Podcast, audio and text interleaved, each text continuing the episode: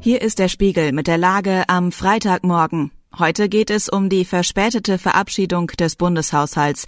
Wir befassen uns mit Milliarden, die in Schulen fließen sollen, und natürlich blicken wir auf den Streik des Tages.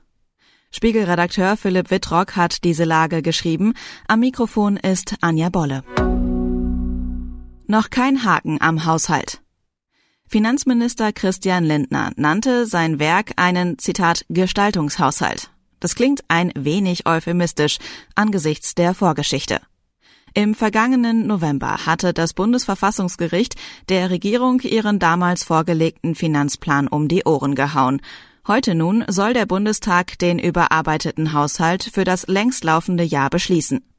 Gestalterisch tätig wurden die Ampelspitzen zwischen diesen beiden Terminen vor allem in einer Hinsicht als es darum ging, die fehlenden Milliarden zusammenzukratzen, um das Loch im Etat zu stopfen und trotzdem die Schuldenbremse einzuhalten.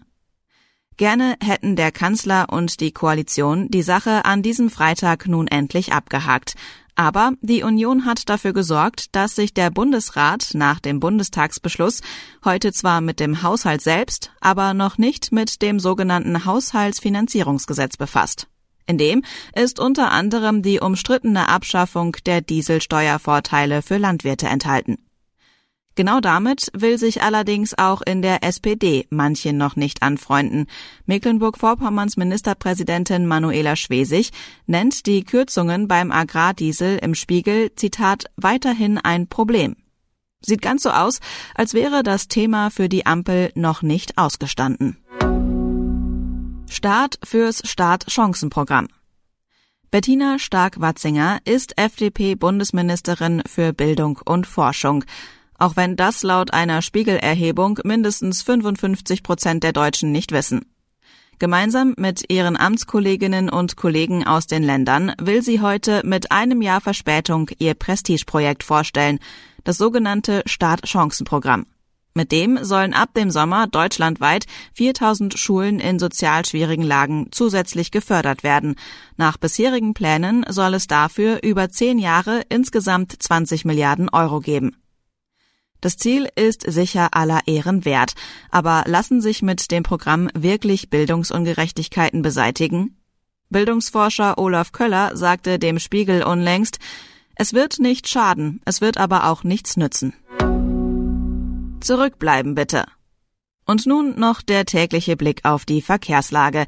Der Flieger geht, der ICE fährt, aber auf Busse, Straßenbahnen und U-Bahnen werden Sie heute vergeblich warten.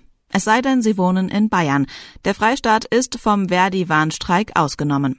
In allen anderen Bundesländern geht im öffentlichen Nahverkehr wenig. Die rund 90.000 Mitarbeiter der kommunalen Verkehrsbetriebe fordern bessere Arbeitsbedingungen. In manchen Ländern geht es auch um mehr Geld. Übrigens, so ein Streik ist kein Grund, einfach nicht zur Arbeit zu erscheinen. Das sogenannte Wegerisiko liegt beim Arbeitnehmer.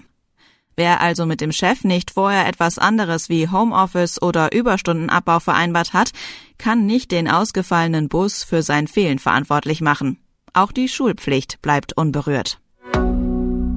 Was sonst noch wichtig ist. Washington kündigt Vergeltungsschläge gegen pro-iranische Milizen an.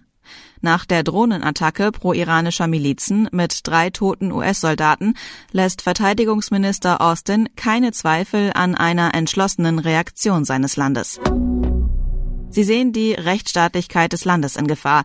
In der Slowakei haben Zehntausende Menschen erneut gegen die Justizreform des kremlnahen Regierungschefs Robert Fico demonstriert. Der Fahrer trat offenbar versehentlich aufs Gas. Dann landete sein Tesla im eisigen Osloer Hafenbecken. Rettung war rasch zur Stelle durch eine Schwimmsauna. Soweit die Lage am Morgen. Alle aktuellen Entwicklungen finden Sie auf spiegel.de. Wir melden uns hier wieder mit der Lage am Abend.